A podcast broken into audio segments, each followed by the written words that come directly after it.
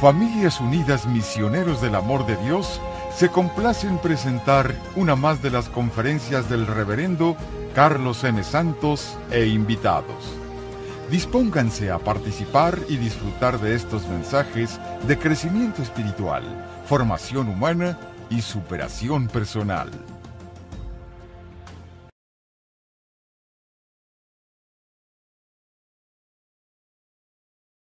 San Francisco fue un hombre de muchas sorpresas. Él mismo no sabía qué le iba a suceder al día siguiente. Él mismo, Dios lo sorprendía de diario. Y nos sorprende a nosotros con su vivencia y con sus respuestas que le daba a Dios. En otras palabras, la vida de Francisco de Asís es muy interesante. También va muy cambiando. Si cuando se hacen películas de él, hay mucho material para hacer películas. De hecho, no hay ninguna película completa sobre él. Es muy rica su vida muy rica. Los libros son mejores. El libro que, les he recomendado siempre del padre Ignacio Larrañaga, el hermano de Asís, Francisco de Asís, es un libro para mí de los mejores, si no el que mejor se ha escrito sobre San Francisco de Asís. Un libro hermosísimo. Les aconsejo que, los, que lo lean. De allí tomamos extractos, de ahí vamos meditando y espero que todo el mundo aproveche las enseñanzas de Francisco. Nos quedamos en que se le unieron tres jóvenes, tres muchachos o tres personas, tres hombres más, a su obra. Curioso, Francisco no los llamaba, Francisco no, tampoco pensaba que iba a tener seguidores. Cuando él empezó su seguimiento de Dios, él pensaba que iba a ser él solo. Y no le interesaba que otra gente lo siguiera. No le interesaba que otra gente lo aprobara o no lo aprobara. No le interesaba. De hecho, ¿saben? Fue muy criticado. Muy, muy criticado por su seguimiento de Dios. Pero era tan auténtico su ejemplo y tan grande su ardor y su amor por Dios que empezaron a seguirlo otras personas. Él no tuvo que invitarlos. Ya vimos la vez pasada a Bernardo, Pedro, Egidio, los primeros tres que comenzaron a seguirlo. Y ahí estamos. ¿Qué pasa con ellos? Francisco cuando lo recibe de repente se da cuenta que ellos son su familia. Vamos a ver cómo los trataba Francisco. Porque Francisco había dejado a su familia de sangre para seguir a Dios. Especialmente su papá no lo entendía, no lo comprendía. Hasta fue corrido de la casa. Y perdió esa familia, Francisco. A veces, mis hermanos, hay personas que pierden la familia de sangre. Pero Dios te da otra familia. Dios te da otra gente que sea tu familia. Y hay veces se van a sorprender que los que son familia no de sangre, a veces son más cercanos a uno que los mismos que son de sangre. No sé, el espíritu, sobre todo si nos movemos en el espíritu de Dios, se hace una unión de familia más profunda con esas personas. A veces pasa. ¿Qué?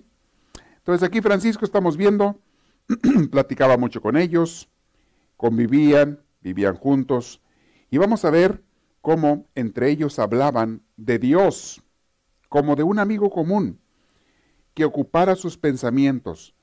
No podían ellos dejar de hablar de Él hablaban siempre de Dios y con aquel gusto que lo hacían.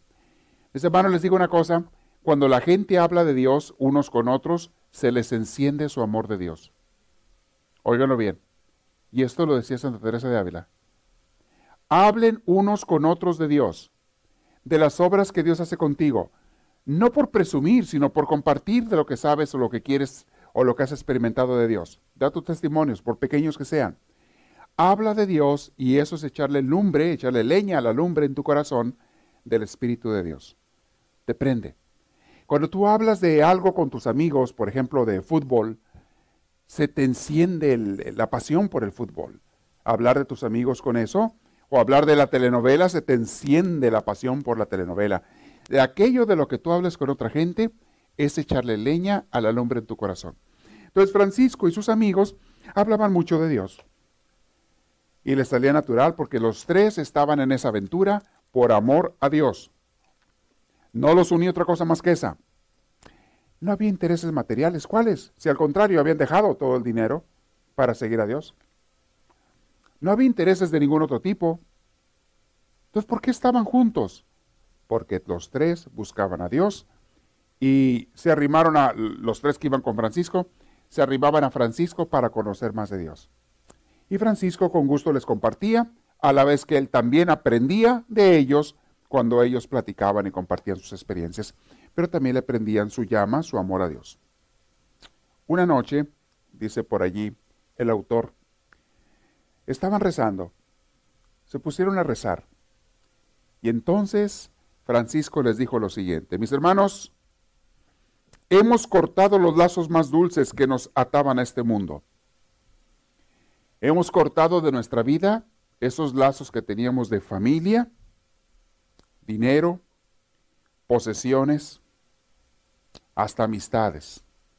Hemos cortado todo aquello que no nos dejaba crecer y caminar más con Dios. Dice, pero nos falta algo todavía. Salir por los caminos del viento y sembrad, como dijo Jesús, mi evangelio por montes y llanuras. Les digo, Francisco, hermanitos, nos falta eso.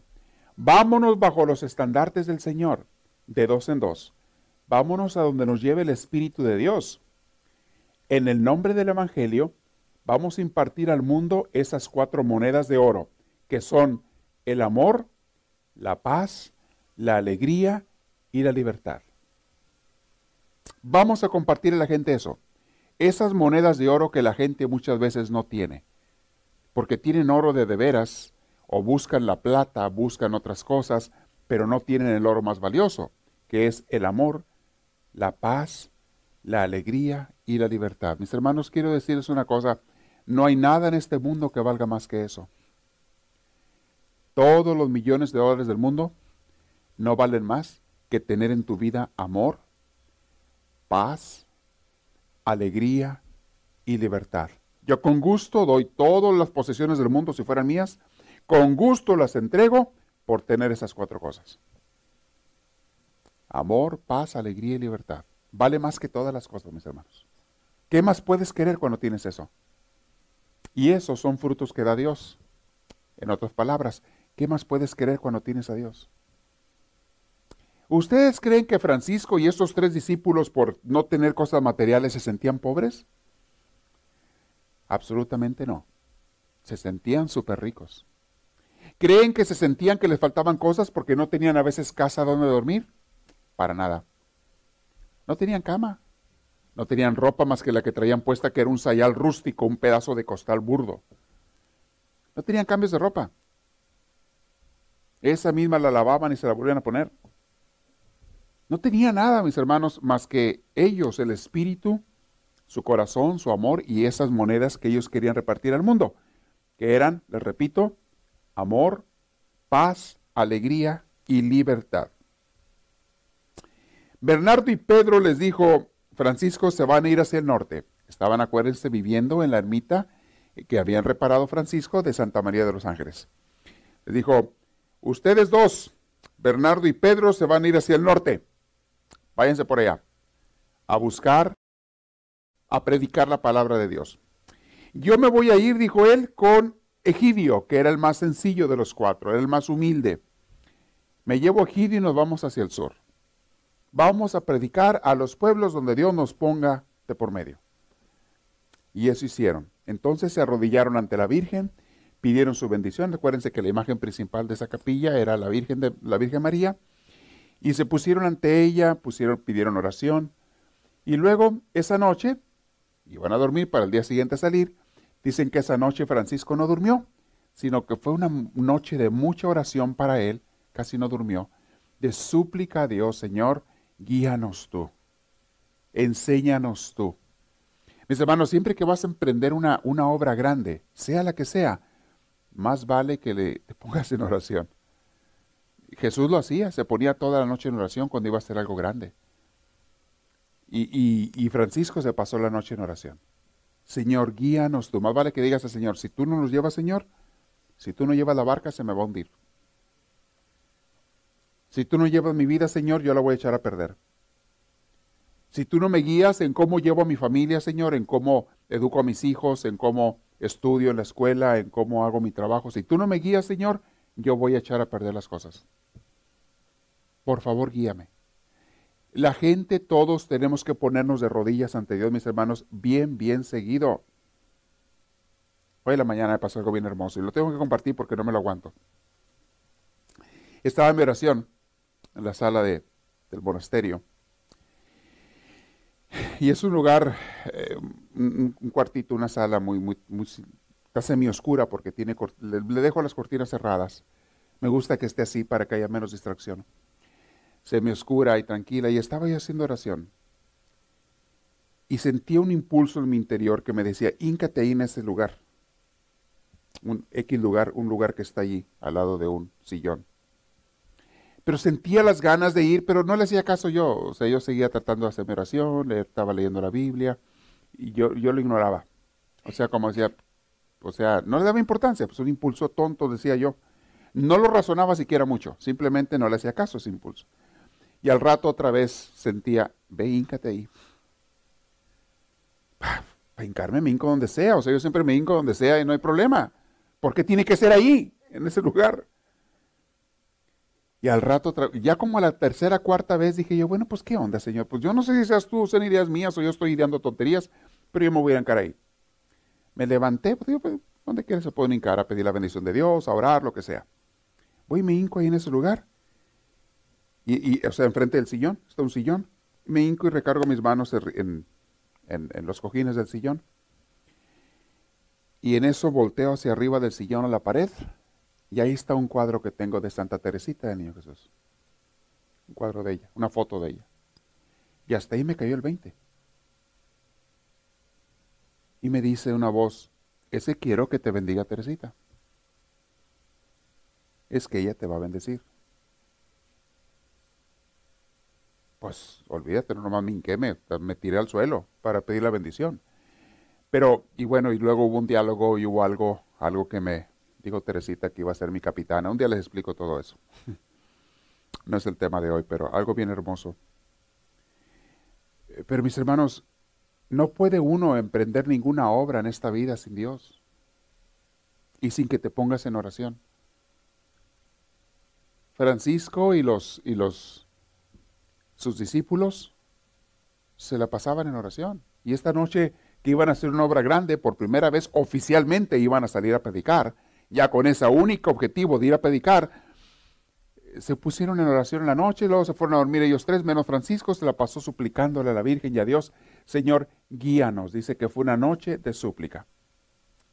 Al día siguiente se levantaron, como habían quedado, Bernardo y Pedro dirigieron sus pasos hacia Perusa, hacia el norte donde estaban, y Egidio y Francisco hacia Espoleto, hacia el sur, otra ciudad que está por ahí.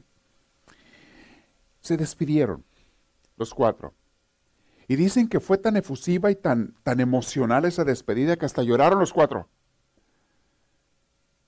Ahí, hasta allí, no se habían dado cuenta de cuánto se querían. Eran hermanos que compartían la vida, seguimiento de Dios, y se iban a despedir por unos, unos días nada más, unas semanas, no era mucho tiempo, pero para ellos fue como si, si, como si fuera a ser toda la vida y que dicen que se la pasó y dicen que Francisco hasta lloró y, se les hizo duro y, y no se había dado cuenta cuánto se amaban, y Francisco no se había dado cuenta cuánto los amaba a ellos. Cuando las gentes comienzan a convivir, mis hermanos, en el Espíritu de Dios, aunque no lo busquen, aunque no lo intenten, comienzan a amarse entre ellos. Cuando la gente en una iglesia, en nuestra iglesia, comienza a convivir, recibiendo crecimiento, sobre todo pasa después de un retiro, cuando pasamos todo un día en retiro. Cuando la gente pasa un día en retiro, mis hermanos, en convivencia más intensa, de repente se empieza a despertar un amor entre nosotros que, que tú no lo buscabas ni pensabas que iba a suceder. La convivencia dentro del Espíritu de Dios hace que se despierte el amor entre los hermanos, un amor cristiano. Y allí se dieron cuenta de qué tan profundo había crecido el amor entre ellos a la hora de despedirse. Muy bien, se fueron, cada quien por su rumbo, de dos en dos, como Jesús los había mandado como que es muy costumbre evangélica de ir a predicar de dos en dos.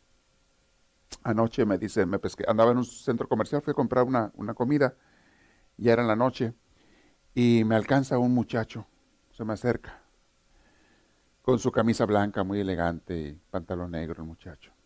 Me decir, disculpe, oiga, eh, mi amigo y yo, y me señala un muchacho que andaba por allá, estaba hablando con otra persona en el, en el estacionamiento, afuera. Mi amigo y yo somos de la iglesia de los santos de los últimos días, o sea, mormones, y andamos ofreciendo ir a bendecir casas. ¿Le interesaría a usted que fuéramos a bendecirle su casa? Yo me sonreí y le dije, no, mi hermanito, muchas gracias. Le digo, yo ya, ya, tengo una iglesia, no necesito otra. gracias. Sé lo que andan haciendo, pero... Eh, y está bien, qué bueno. Es su manera de andar juntando gente, convenciendo gente para que se cambie su iglesia. Eh, pero fueron ellos, se arrimaron y lo andaban haciendo ya en la noche. Yo, nunca los había visto predicar, los, los, he visto en el día, que andan visitando casas y tocando puertas, pero esto era ya en la noche, ya estaba oscuro.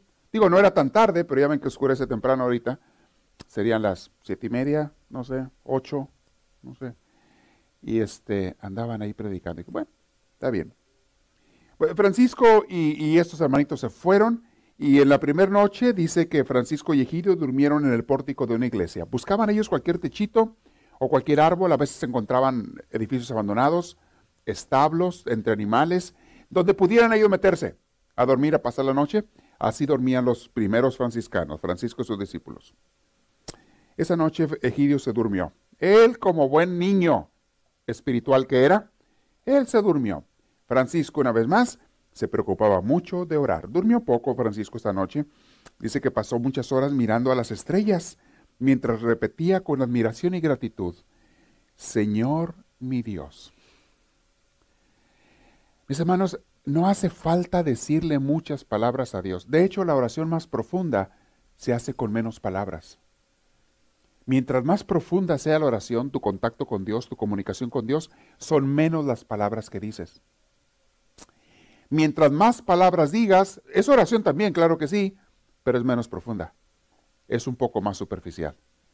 El objetivo es llegar a una intimidad con Dios de corazón a corazón donde las palabras salen sobrando. Y a veces que una palabra, digo, no vamos a dejar nunca de hacer las, oraciones de palabras. Esas las hacemos, sobre todo cuando estamos en familia, cuando estamos en grupo. Si estamos rezando juntos en una Eucaristía o en un rosario, pues tenemos que hacerlo con palabras porque es de comunidad. Y pues en silencio, pues sería más bien a nivel personal o en otros momentos. Pero la oración más profunda con Dios a nivel personal se da sin palabras. Y le decía, Señor mi Dios. Entonces, al día siguiente amanece y Francisco despertó a Egidio en la mañana. Le dijo, Egidio, hermanito, vámonos a seguir caminando.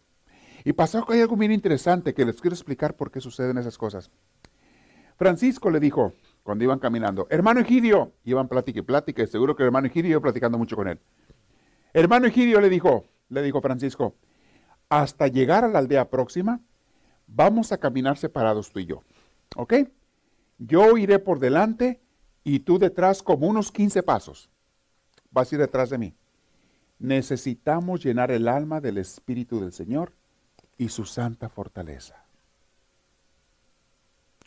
Mis hermanos, no se puede orar cuando estás plática y plática con otros. Oílo bien. La oración se hace en silencio. Cuando yo entré al seminario, me recuerdo que una de las cosas que me sorprendieron al principio, que nos decían, en la mañana, cuando timbre la campana, nos sonaba una campana o un timbre. A veces era timbre, a veces era campana. En la mañana, timbraba a las 5.45, todas las mañanas. Prohibidísimo hablar, nos decían. Se levantan en silencio o rezando el ángelus. Rezábamos el ángelus muchas veces. Y en otras ocasiones en silencio. Prohibidísimo hablar entre ustedes. De hecho, había castigo para el que se pusiera a platicar o hablar. Entonces nos levantábamos en silencio ibas a lavarte la cara, rápidamente te hacías, lavarte la cara y demás, despertarte, cambiarte y nos íbamos directitos a la capilla a hacer la oración de la mañana, la cual duraba entre 45 minutos a una hora. Primero era, un, rezo leído, dirigido y guiado con libros, lo seguíamos, el breviario. Primero era el rezo y después se nos daba como una media hora de silencio en oración. Todo ese tiempo era prohibido hablar. Ya al terminar esa hora de oración empezaba la misa. Y eso duraba otros 40 minutos, más o menos, 45 minutos. No podías hablar hasta que salieras de misa. Yo al principio no entendía por qué esto, hasta que nos explicaron. El hablar distrae y te separa de la presencia de Dios, de la presencia íntima con Dios. Tienes que levantarte en silencio Uy, que se le ocurriera a alguien prender un radio, lo mataban. Si alguien prendió un radio una estaba prohibidísimo. En total silencio, para que tu corazón siga en comunión con Dios o para que puedas orar. En cuanto comienzas a platicar, entra la distracción a la mente y ya no te puedes concentrar. Vas a pensar en mil cosas, y a lo mejor buenas, no malas, pero ya no te puedes concentrar o estar en silencio, en paz con Dios. La comunión con Dios se da en la paz y en el silencio, mis hermanos. Es donde se da la comunión más profunda con Dios. Entonces estaba prohibido hablar. Después lo entendí. Llegó un momento que cuando iba de vacaciones a mi casa, con mi familia, y me levantaba en la mañana, me molestaba que luego, luego mis hermanos empezaban a hablar. Y mi mamá también, y mi papá inmediatamente estaban plática y plática. Ya me había acostumbrado yo a permanecer en silencio los primeros minutos del día para estar con Dios. Y después ya platicas. Se los recomiendo, ¿eh? ¿Saben ustedes que hay gente que se levanta y lo primero que hace es prender el radio o la tele? ¿Saben ustedes? Hay gente que hace eso. Aunque no me lo crean, hay gente que hace eso. Su primera atención del día, su primer corazón y amor es para la tele. Su primer amor del día es para el teléfono o para el radio. Van a trabajar y no se pueden estar sin ruido. Ruido, ruido, ruido. Silencio, nada. Dios, nada. Meditación, nada. Pasar tiempo con Dios, nada. Ruido, sí, todo. Relajo, todo. Chismes, todo. Y luego se pueden oír a locutores que dicen hasta leperadas. Esa es su oración de la mañana de mucha gente. Se levantan oyendo leperadas en la radio es su oración, su, oración bendita de las mañanas de esas gentes. Bueno, qué bueno que nadie de ustedes hace eso, gracias a Dios. Mis hermanos, le dijo Francisco a Egidio, Egidio, mantente 15 pasos atrás, vamos a estar en silencio. Vamos a ir platicando con Dios hasta que lleguemos al pueblo. Ya habrá más horas de platicar. No todo el día tiene que ser platicar, Egidio. A ratos platicaremos, pero hay que tener tiempos para Dios y eso va primero. ¿Ok? Hicieron eso. Se pusieron a caminar. A cuantos cruzaban en el camino, aquí sucedió algo bien interesante que les había anunciado que le pasó a Egidio. Cuando, a cuanta gente cruzaban en el camino, el hermano Egidio se abría en una ancha sonrisa, levantaba la voz a la gente que iban cruzando en el camino y les decía, el Señor te dé la paz. La gente lo volteaba a ver como bicho raro. Porque ya en Italia o en esos lugares, antes y también ahora, muchos lugares, la gente no se saluda si no se conoce. No se saludaban. Y cuando se llegaban a saludar era un buenos días, un buongiorno o un buenas tardes. Pero eso de que el Señor te dé la paz, ¿qué es eso? A la gente se le hacía tan raro el saludo o disque saludo, o qué estará diciendo este o de qué está hablando. ¿Se equivocó de templo? ¿Cree que está en el templo? ¿Dónde cree que está este loco? La gente se le quedaba viendo raro. Y el hermano Egidio no se daba cuenta que, que lo veían raro. Y él seguía como un niño contento y feliz. Salude y saluda a todo el mundo. El Señor te dé la paz. Los aldeanos no sabían qué responder. Algunos decían, se quedaban hablando atrás cuando habían pasado ellos, están locos. Les botó la canica, quién sabe quiénes eran estos locos. Y luego con ese vestuario que traían raro, pues sí, de plano que pensaban que eran locos. ¿Okay? De repente pasaron por donde estaban unos trabajadores del campo y Egidio les dice, la paz esté con ustedes. Y eran de esos más mal hablados que los traileros del día de hoy. Ah, no, eso no Era esa gente mal hablada. Gente de poca educación, gente lepera. ¿Nunca han conocido a alguien así? Gente vulgar, les llaman. Mi rancho también es gente corriente por su educación por su manera de hablar, gente corriente por su manera de hablar. Cuando Egidio les dice esto, pensaron que se estaba burlando de ellos. Y le contestan con una de maldiciones. Insultos y ofensas a Egidio. Se asustó Egidio. Susto que le llegó a Egidio. No se lo esperaba. Acuérdense, mis hermanos, que estas gentes pensaban que todos eran como ellos. Como ellos son gente vulgar y lépera, piensa que, y todo lo dicen en doble sentido, pensaban que estos que iban pasando por ahí también hacían igual que ellos. Recuerden que el puerco piensa que a todos les gustan sus porquerías. Así son los puercos. A los puercos piensan que a todo mundo le gustan las porquerías. En todas las cosas, mis hermanos. La gente sucia, la gente que habla con doble sentido, la gente que es chismosa, la gente que anda hablando mal de los demás, piensan que todo mundo es igual que ellos y que a todo mundo les gusta como ellos las cosas. Y por eso se mueven y actúan de acuerdo a eso. Insultaron a Egidio. Egidio se asustó al principio, pero después, más que el susto, dice que le dio vergüenza. Y más tarde, de repente, Egidio se le empezó a acabar el entusiasmo que traía por eso que había pasado. Se le empezó a acabar su entusiasmo por este género de vida. De repente ya no le llamó la atención ser un misionero. De repente dijo, no, si me van a insultando así, no, mejor, mejor me voy a mi casa. ¿Qué ando haciendo yo acá? Y tímidamente se rima con Francisco y fíjese lo que le dijo Francisco. Hermano Francisco, no entiende la gente este saludo. Creen que estoy burlándome de ellos. ¿Por qué no me permite saludar como todo el mundo? Hay mucha gente que le dice que sí al Señor hasta que viene la primera prueba. Cuando viene la primera prueba, inmediatamente quieren correr. ¡Vámonos! Y muchos corren. Son muchos los que le dicen que sí al Señor. Sí, Señor, te sigo. Voy a ir a la iglesia. Voy a empezar una vida nueva. Me voy a convertir. A la hora que les llega la primera, el primer ataque del enemigo, porque el enemigo no se va a quedar con los brazos cruzados. A la hora que les llega el primer ataque de Satanás a través de la gente que le sirve a él, mucha gente corre y no sigue al Señor deja hasta se le acaba aquel entusiasmo que tenían. Egidio le dijo, Francisco, puedo, mejor hay que, sabes que hay que bajarle, mejor, mejor nomás lo saludo normal, ¿no? Buenos días, buenas tardes. En ese momento Francisco dice, se le vinieron mil pensamientos a Francisco. De repente, mil frustraciones por, por la manera en que estaba reaccionando Egidio, por lo fácil que se daba por vencido porque no era lo más egidio. Francisco sabía que así era la gente en general. A la primera de, de golpes, a la primera batalla, ya quieren correr y huir todo el mundo. Mucha gente le dice que sí a Dios, pero el primer sufrimiento se retiran y se van.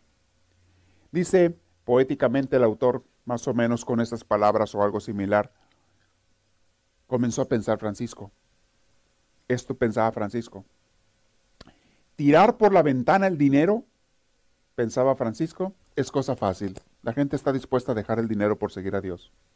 Recibir sin pestañear 39 azotes es bastante fácil. La gente está dispuesta a sufrir azotes por, por Dios. Caminar hasta el fin del mundo a pie y descalzo, eso también. Pisar a veces sobre la nieve descalzo, es cosa relativamente sencilla. La gente está dispuesta a veces a esos sacrificios. Hasta es factible entregar el cuerpo a las llamas con la ayuda de Dios. Hay gente que hasta se deja matar por Dios, ser torturado y demás. Pero, aquí viene el gran pero, pero mantenerse en calma cuando aparece el monigote del ridículo, cuando la gente te ridiculiza. Mantenerse en calma cuando la gente te ataca tu ego, cuando la gente se burla de ti, cuando la gente te critica, allí sí es donde caen hasta los más fuertes. Porque no hay humildad en el ser humano, mis hermanos, naturalmente hablando. Mantenerse en calma. El no perturbarse cuando le arrastran a uno por el suelo la túnica del prestigio, cuando tu prestigio te lo echan a perder. El no ruborizarse cuando hablan mal de ti. El no tiritar cuando desnudan el nombre social cuando quieren acabar con tu imagen, cuando te critican, todo eso, mis hermanos, la gente allí cede. Y si no tienen el poder y la misericordia de Dios y sobre todo la humildad, allí caen y se retiran. Francisco se sintió muy frustrado en ese momento por la reacción de Egidio, pero no era tanto contra él, él sabía que así es el ser humano, no nada más Egidio.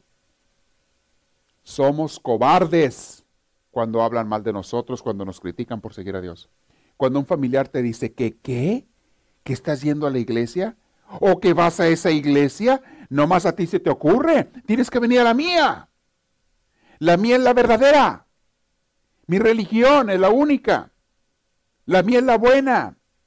¿Cómo se te ocurre? Cuando te empiezan al primer ataque, cuando tú ya has visto los frutos de Dios donde estás yendo, al primer ataque mucha gente se retira, mis hermanos. Qué triste. Y como hay gente que que ataca y a veces ellos mismos no se dan cuenta, pero están sirviendo al demonio muy bonito. Es gente que no es de Dios, obviamente. Es gente de la religión, pero no es de Dios.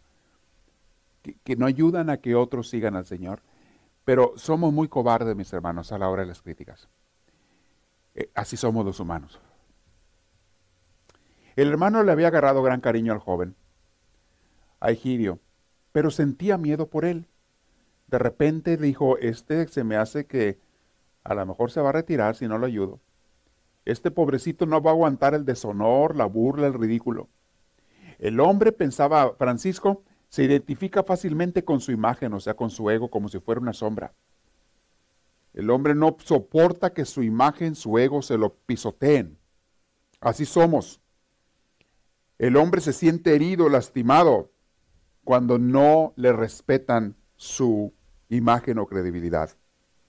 Esto es lo más difícil, tener la humildad, mis hermanos. Y sin humildad sabemos que no hay vida cristiana, mis hermanos y la renuncia total al ego. Mucha gente no es capaz de hacerlo. Es el miedo al ridículo, pensó Francisco, el eterno problema de la imagen social. No está preparado el hombre para entender eso. Y así se puso Francisco a darle atención especial a Egidio y le dijo así, en términos que Egidio pudiera entender. Le dijo, hermanito, no tengas miedo, eres un corderito recental hasta el fin del mundo se va a hacer famosa tu saludo, hermanito. Le empezó a hablar, no en un lenguaje muy espiritual. No, no le empezó a hablar de la renuncia ni siquiera de la humildad. Le empezó a decir, no te preocupes, mira, un día te van a aplaudir, un día te van a halagar, un día esto y lo otro. Le empezó a decir así. Entonces, no te preocupes, hermanito. Un día la gente va, a respetarte y a recordarte. Un día la gente va a doblar sus rodillas ante ti por este saludo. Como sabía que el pobre de Egidio todavía estaba mucho en su mentalidad mundana, pues le tenía que hablar en ese idioma. A la gente se le habla en el idioma que entiende, mis hermanos, y al nivel en que estén. Y yo en las clases que les doy a ustedes no les puedo hablar igual a todos. Las clases que doy los viernes en esta forma es un nivel. Las que doy a los discípulos es otro nivel. Aquellos que ya están en discipulado y han tomado su compromiso con Cristo se les puede hablar en otro nivel. Eh, la que les damos a los niños es otro nivel. Depende dónde esté la persona, tiene uno que hablarle a la manera en que la persona entienda. Estoy hablando de niveles de espiritualidad. Francisco entendía esto y supo hablarle a Egidio en el nivel donde él estaba. Le dijo, le dijo, era una respuesta un tanto mundana lo que le estaba dando a, a Egidio, pero más que evangélica, pero pues tenía que hacerle entender a él. Siguieron su camino. El hermano observó que Egidio no se sentía tan seguro como antes, Está bien, le dio paz Francisco con sus palabras, pero como quiera le quedó el gusanito de la duda. Una vez que el demonio te inyecta el veneno de la duda, mis hermanos, y la confusión, hay gente que lo va arrastrando ese veneno hasta por años. Le queda eso allí en su corazón. Y Egidio iba triste. Les adelanto que años después Egidio fue, llegó a ser un gran, un gran franciscano. Llegó a ser un gran hombre de Dios, Egidio. Pero aquí apenas estaba empezando. Apenas comenzaba Egidio. Eh, y entonces Francisco lo siguió acompañando, le siguió enseñando. Y aunque Egidio ya no se lo daba con tanto júbilo, eh, pero él hizo como, Francisco hizo como que no se daba cuenta que Egidio estaba afectado. Entonces, durante muchas leguas, fue hablándole de Jesús. Y Francisco le explicaba cómo Jesús había sufrido y había sido eh, calumniado y había sido atacado y había sido crucificado, azotado y demás le estaba explicando.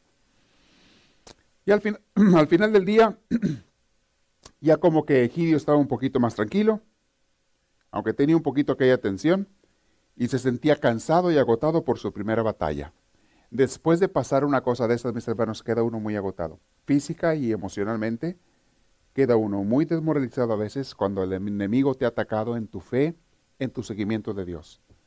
Hay gente que viene y te habla mal para que o te critica o te quiere destruir tu fe. Habla mal hasta de, tu fe, de tu creencia en Cristo o de tu iglesia o de tu seguimiento de Dios. Eh, hay gente que te quiere destruir, es el demonio, y la gente queda lastimada muchas veces. Pero tienen la culpa por andar oyendo a gente que no es de Dios, a gente que es del diablo. Mi respuesta, mis hermanos, cuando alguien quiera venir a destruir tu fe, le tienes que poner las cruces y hasta dar una patada si es necesario por allá, no sé dónde. Vete de aquí, mi hermanito, mi hermanita. Yo no escucho a gente como tú. Yo no quiero a gente que venga del enemigo. aquí no es para practicar la caridad cristiana. Les he dicho, con el diablo jamás practiquen la caridad cristiana, porque te va a comer. Nunca metas por caridad a un lobo al rebaño de tu, de tu casa. Pobre lobito, pobrecito, a ver si se convierte, déjalo meto entre las ovejitas aquí de mi corazón, de mi familia. Ándale, vas a ver cómo te va a ir. Te va a hacer unos destrozos, porque el lobo es lobo. Y es muy difícil, mis hermanos, y a veces es casi imposible, por no decir imposible, que un lobo se convierta en cordero. Tiene que haber milagros de Dios, a veces suceden milagros de Dios, pero es tan difícil, tan imposible, tan... Nunca te arriesgues a meter un lobo en tu vida, a escuchar a una persona en el trabajo que te está metiendo la cizaña, porque tú lo vas a, a convertir. Ándale, a ver quién convierte a quién. A tener una amistad porque dices tú que lo vas a arrimar al Señor cuando el otro ya te demostró que es un lobo, una loba que no quiere más que de tu destrucción. No te sientas más fuerte que un lobo, porque a lo mejor no lo eres. Ten mucho cuidado. Digo Jesús, sean astutos como serpientes y sencillos como palomas, pero sea astuto. Dijo Jesús. Hay gente que no va a entender. Muy bien, se fueron y Francisco les seguía hablando, predicando. Iban de aldea en aldea, entraban. Eh, Iban incluso hasta las tabernas, entraban Francisco y Egidio, y en las tabernas, ahí, en las, ahí predicaban ellos del amor y de la paz, aunque los lugares favoritos para predicar de ellos eran en las plazas. Empezaban a predicar y se juntaba una persona o dos, y luego de repente, como Francisco estaba hablando de Dios, de repente se juntaban tres o cuatro, conforme se iban juntando más gente, Francisco elevaba su voz, y hasta Francisco se emocionaba más cuando había más gente. Empezaba a hablar de más. Mientras Egidio andaba por allá invitando a la gente del pueblo, a la gente de la que estaba retirada de la plaza, que vinieran a escuchar al hermano Francisco hablar de Dios, a predicar. Eso se la pasaba haciendo Egidio. Andaba por allá, invitando a las gentes. Alguna gente decía, estos están locos. Se me hace que andan borrachos, decían otros. Deben de ser algunos patarinos o deben de ser alguna secta rara, decía la gente. Eran criticados ellos por mucha gente, pero otros los escuchaban. Había algunos que decían, no, hombre, son unos gente sencilla, casi unos niños que no saben ni lo que dicen. Y de repente, según lo que trajera cada persona que escuchaba dentro, había quien se daba cuenta que sí era un mensaje de Dios el que estaban compartiendo ellos. Mis hermanos, tú no vas a entender un idioma que tú no sepas entender. Y cuando tú hablas el idioma de Dios, hay gente que no conoce ese idioma. Nunca lo han aprendido. Si una persona no conoce el idioma de Dios, no esperes que te entiendan cuando estés hablando de Dios. Y cada quien entiende según el nivel en el que está las cosas del Señor. Iban por las aldeas, los hermanitos, y de repente la gente empezaba a hablar de ellos. Unos bien, otros mal, pero aunque habían pasado, la gente se quedaba hablando de estos dos. Algunos pensaban que eran payasos, otros pensaban que yo no sé qué tanta cosa. Y algunos, los más sensatos, decían, cálmense, no juzguen precipitadamente. Esas palabras que ellos dicen no son palabras de idiotas. Estos no hablan contra el clero o contra la nobleza ni contra nada. Solo hablan de Dios y la paz. Eso lo decía la gente más prudente. Además, cualquier observador puede percibir en sus almas una irradiante alegría y una extraña libertad. Algo que a la gente esta atenta le, le, pues le cautivaba era ver la alegría y la paz en Francisco. Sobre todo que predicaba con paz. Y no le importaba a Francisco si la gente se convertía o no, pero él quería que la gente recibiera el mensaje de Dios. Les digo, mis hermanos, al sembrador de Dios no le toca muchas veces cosechar. Y eso va para ti y para mí también. A todos nos toca sembrar, pero no a todos nos toca cosechar las cosas de Dios. Es más, en ti se están dando frutos de la palabra de Dios que te dio una persona que ya ni está en tu vida. Hay gente que a ti te empezó a llevar con Dios y nunca vio los frutos y ahora estás aquí escuchando la palabra de Dios, estás en la iglesia, estás dando fruto ahora que a lo mejor no está viendo la persona que sembró la semilla en tu corazón de parte de Dios. A todos nos toca sembrar, no siempre nos toca cosechar, pero debemos estar contentos con sembrar la obra de Dios. Y es lo que Francisco estaba haciendo. A Francisco no le perturbaban las burlas. De repente llegaban algunas personas hasta venerarlos, pero mucha gente se alejaba de ellos. Dicen que los muchachos cuando llegaban a los pueblos pegaban carrera y corrían, creían que eran unos brujos. Y cuando los veían de lo lejos gritaban, iban y se escondían en sus casas. De regreso, cuando iban ya de regreso hacia, hacia después de que habían predicado por varias semanas, e, en algunos lugares ya no los querían recibir, ya los habían conocido. Había lugares que los corrían, les aventaban piedras, la gente que los había rechazado, y les echaban los perros. No en el sentido romántico, ¿eh? Los perros de de veras. Les cuchileaban los perros para que los mordieran. Les tocaba que los corretearan. A veces les aventaban basura por cuando iban pasando por las calles. La gente de las ventanas del segundo piso les aventaba basura en la cabeza. Les aventaban piedras, les aventaban cuánta cosa a los pobres. Pasaron muchas veces hambre, pasaron frío, pero en general estaban contentos de hacer la obra de Dios. Salían a veces a pleno campo y se ponían a trabajar o ahí a veces eh, juntaban frutas, lo que encontraban ahí tirado después de las cosechas, y dormían bajo las estrellas, en los árboles y demás. En todo este tiempo, mis hermanos, Francisco vivió en el centro de dos fuerzas poderosas y contradictorias. Por un lado, la inmensa alegría de vivir la experiencia de Jesús perseguido y calumniado, pero por otro lado, Francisco estaba preocupado por su compañerito Egidio. Estaba gozoso por servir a Dios, pero preocupado por su compañero Egidio, que a lo mejor todas las experiencias negativas le iban a afectar a él. Podía hasta perder la fe, Francisco lo sabía. Permanecía él muy atento al estado de ánimo de Egidio. Estaba Francisco preocupado por él. Mis hermanos, a veces se portan, los líderes religiosos son como padres para las personas que están aprendiendo de Dios. Y un padre, una madre se preocupa por sus hijos y por el bienestar, sobre todo en lo que se refiere a la fe. Y a veces a los papás les toca con dolor ver a hijos que se van por el mal camino, aun cuando los papás les dan los mejores consejos. Pasa a veces eso. Y otras veces logran rescatarlos. A veces con mano suave, a veces con mano dura. Pero es la función de un, de un pastor, de un sacerdote, tratar de guiar a las ovejas por el buen camino y no siempre lo logra. Porque la libertad de las personas pues es la que manda.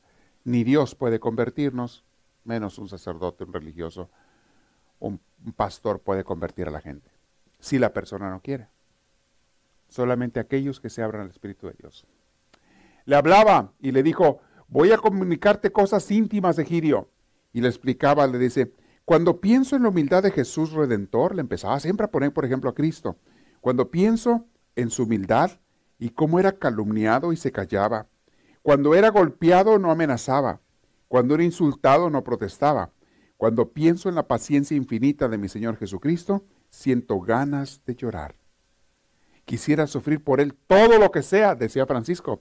Para que veas, Egidio, que lo que está pasando no es tan malo. Eso no está formando. Quisiera sufrir todo. Tengo unas ganas locas de decir, unas ganas locas de que me echen encima barro, polvo, piedras, perros y blasfemias, insultos sería el hombre más feliz del mundo.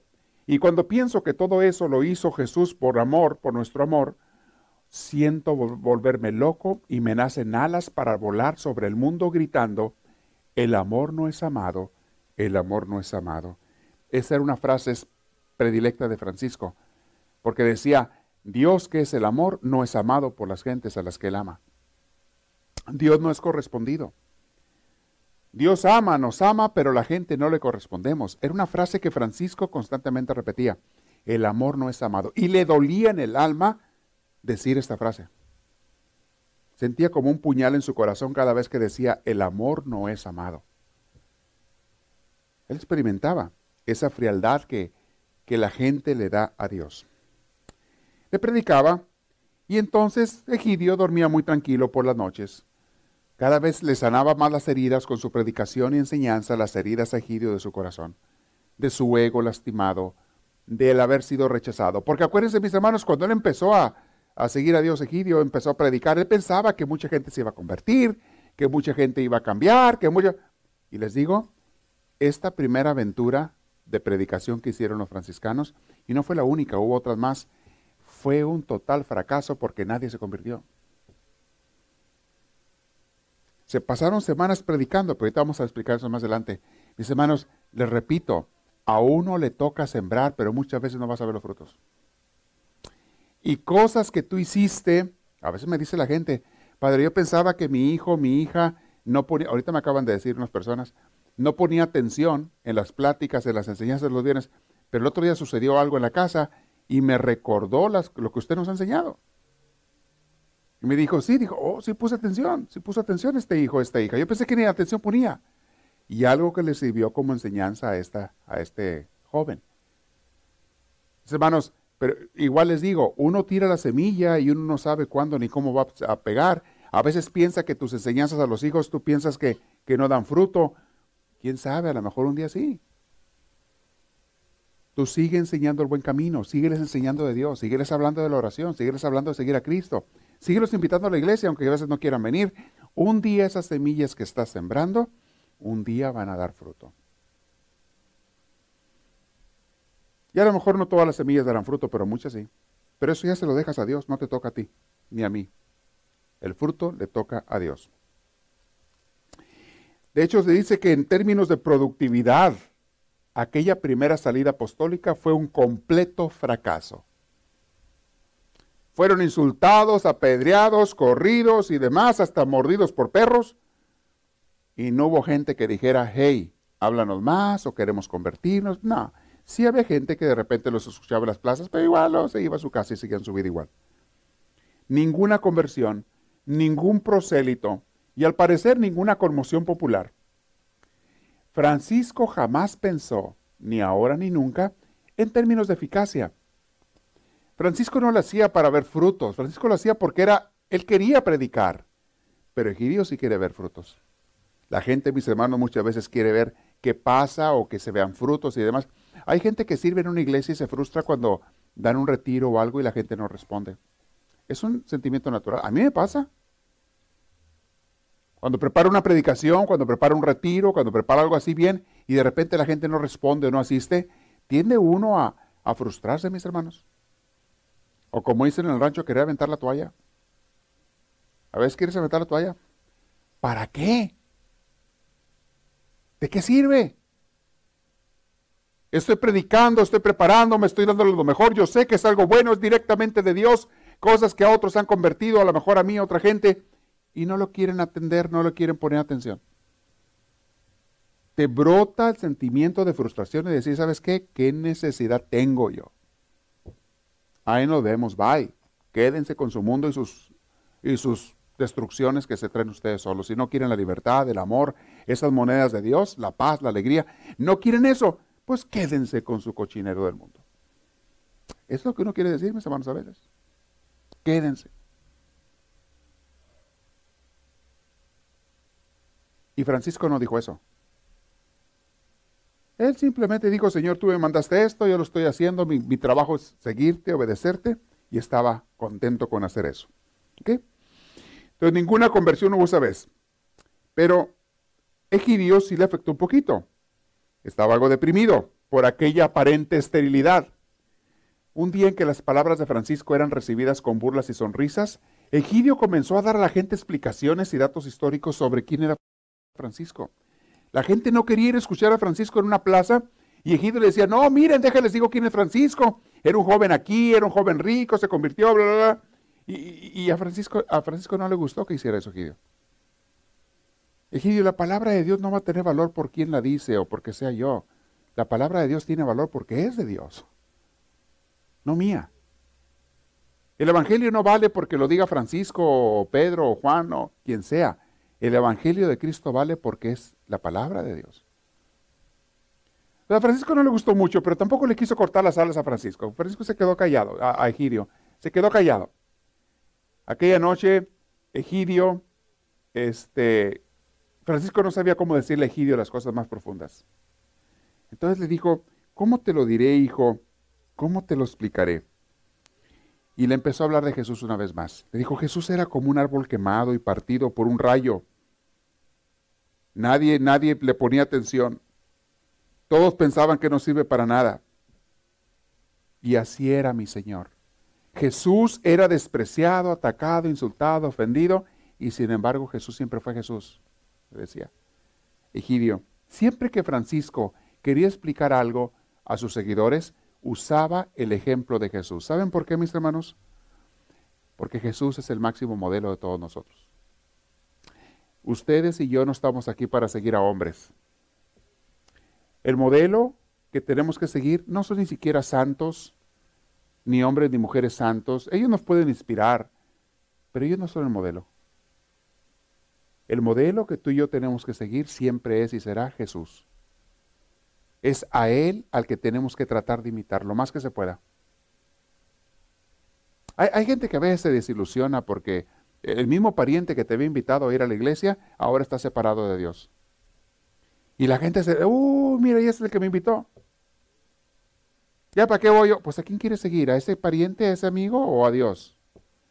Él te invitó a seguir a Dios, no a Él. Y si te invitó a seguirlo a Él, mal hizo. El que estaba detrás de Él invitándote era Dios y el modelo a seguir es Cristo. Mis hermanos, tú y yo tenemos que seguirlo a Él.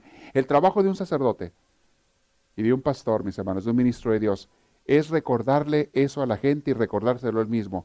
Tenemos que seguir a Cristo, imitar a Cristo, obedecerlo a Él. Uno se lo tiene que estar recordando constantemente.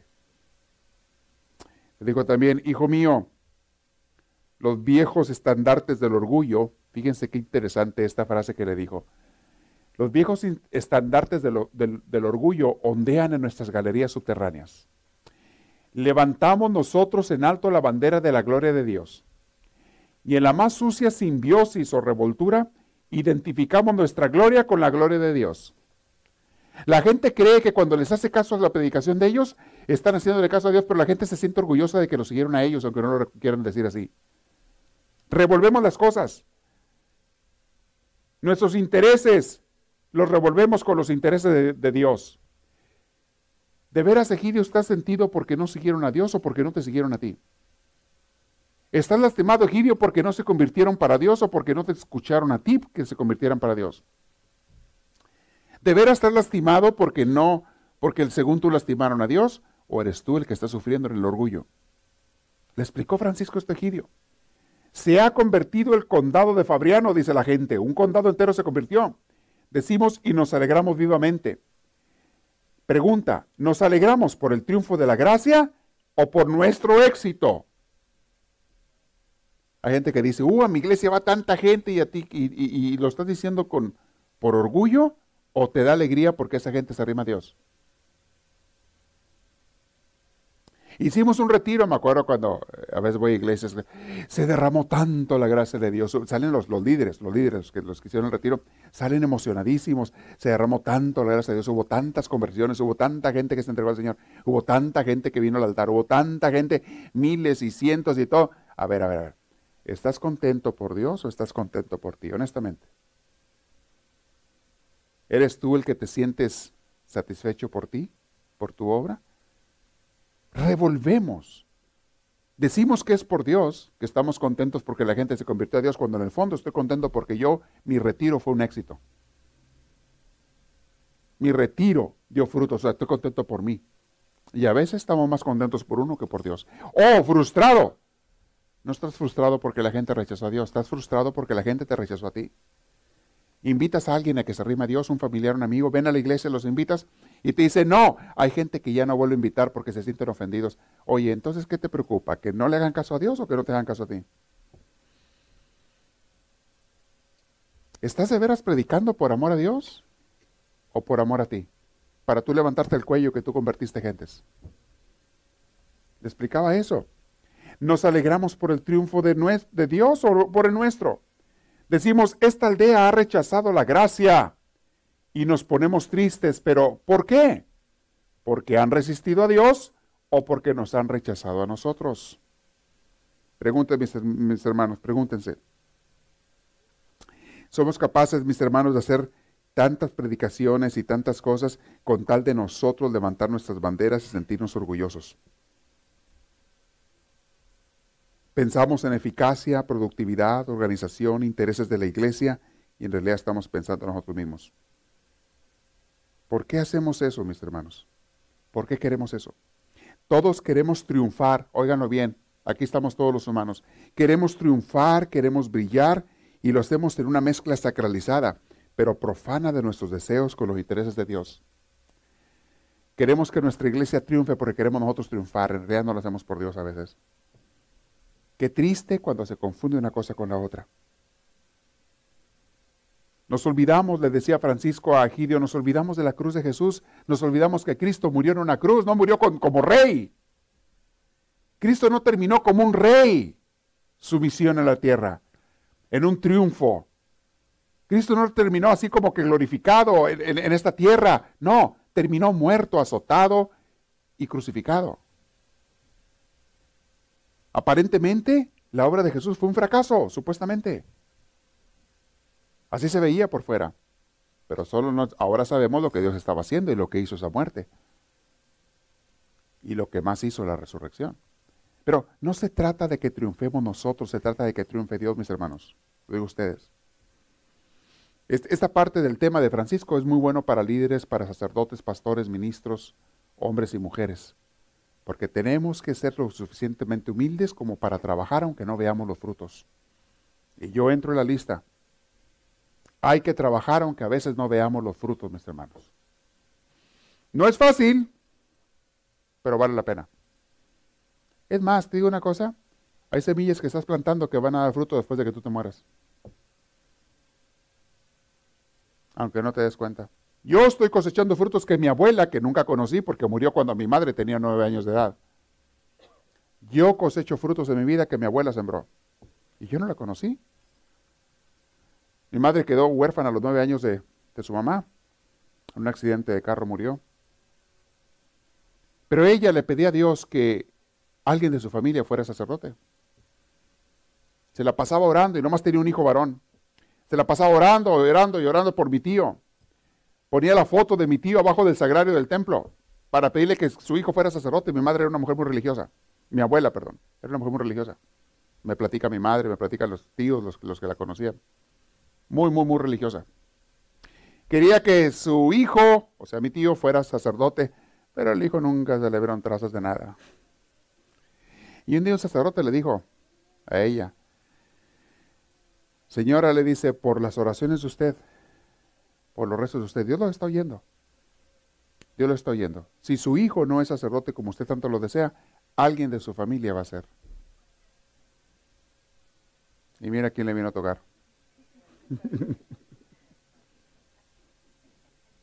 y eso es por mi abuela, y yo no la conocí, ni ella, en, vida ella no me conoció a mí, pues qué esperanzas. El del cielo sí. Muchas veces tú vas a sembrar cosas que tú no vas a ver los frutos. Y no importa, siémbralas. Aquel hombre estaba sembrando un pino que tarda más de 100 años en crecer grande. Y llegó otro y le dijo, ¿qué estás haciendo? Plantando un pino, estaba chiquitito. ¿Para qué plantas ese pino? El hombre ya estaba mayor, el que estaba plantando el pino. Tú nunca vas a ver ese pino. Para cuando crezca un poquito alto, faltan 80 años, tú ya no duras 20, 30. ¿De qué te sirve plantarlo? Dice, si así hubieran pensado los que plantaron los otros que yo disfruto, yo no lo estaría disfrutando. Hay otros pinos que ya están crecidos, que plantaron hace 100 años. Yo los disfruto porque alguien que no los iba a disfrutar, los plantó y ahora yo los gozo. Por eso yo hago lo mismo ahora. Planto muchos pinos para que un día alguien los disfrute. Es la obra de Dios, mis hermanos. Termino con eso el día de hoy. Voy a continuar en este diálogo y lo que sucede cuando en la siguiente clase cuando regresan y se reencuentran. Pasa algo bien bonito, muy tierno. Regresan a la casa los cuatro misioneros, los cuatro primeros franciscanos. Y empieza a suceder algo interesante en la ciudad de Asís. Porque de repente empezó a haber más gente, después de que regresaron de la misión, empezó a haber muchos muchachos que se les fueron a acompañar. Y se empezó a armar la revoltura pero eso viene después. Continuará. Continuación. Quiero saber si alguien tiene una pregunta. Le van a remar el micrófono para que la hagan con toda confianza. ¿Alguien tiene? Levante la mano. ¿Nadie tiene preguntas? Perfecto, quiere decir que todo se entendió a la perfección. Bendito sea el Señor. Pura gente que sabe todo. Esos son los míos. La próxima lo voy a pasar a ustedes a que den la clase.